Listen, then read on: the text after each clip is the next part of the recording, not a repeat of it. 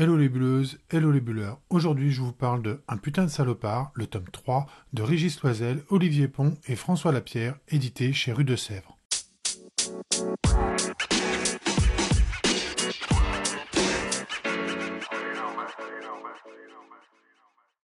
À la fin du second tome, Max apprend une nouvelle qui va changer le cours de son histoire. Enfin, surtout l'image qu'il pouvait en avoir. Il progresse maintenant à travers les dangers de la jungle, et je ne parle pas seulement de la nature, en compagnie de son père, mais sans Baya.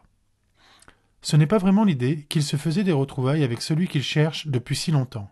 Mais maintenant qu'il l'a retrouvé, comment s'opposer à ce paternel avec qui il ne partage vraiment pas la même vision de la vie? Et c'est peu dire. Et surtout, où est Baya, celle qu'il aime par-dessus tout?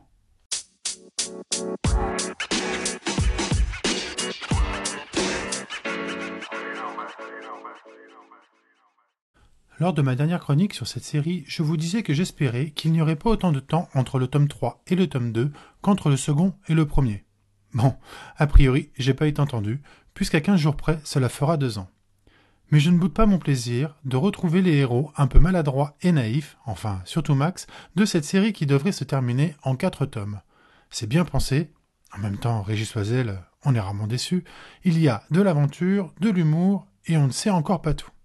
Côté graphisme, le trait d'Olivier Pont est très bon. Les personnages sont tous atypiques et ont de vraies gueules bien identifiables. Ça fait du bien et ça va bien avec le ton de la BD. Mais il ne faut pas s'arrêter au trait, car François Lapierre fait également un superbe travail sur les couleurs.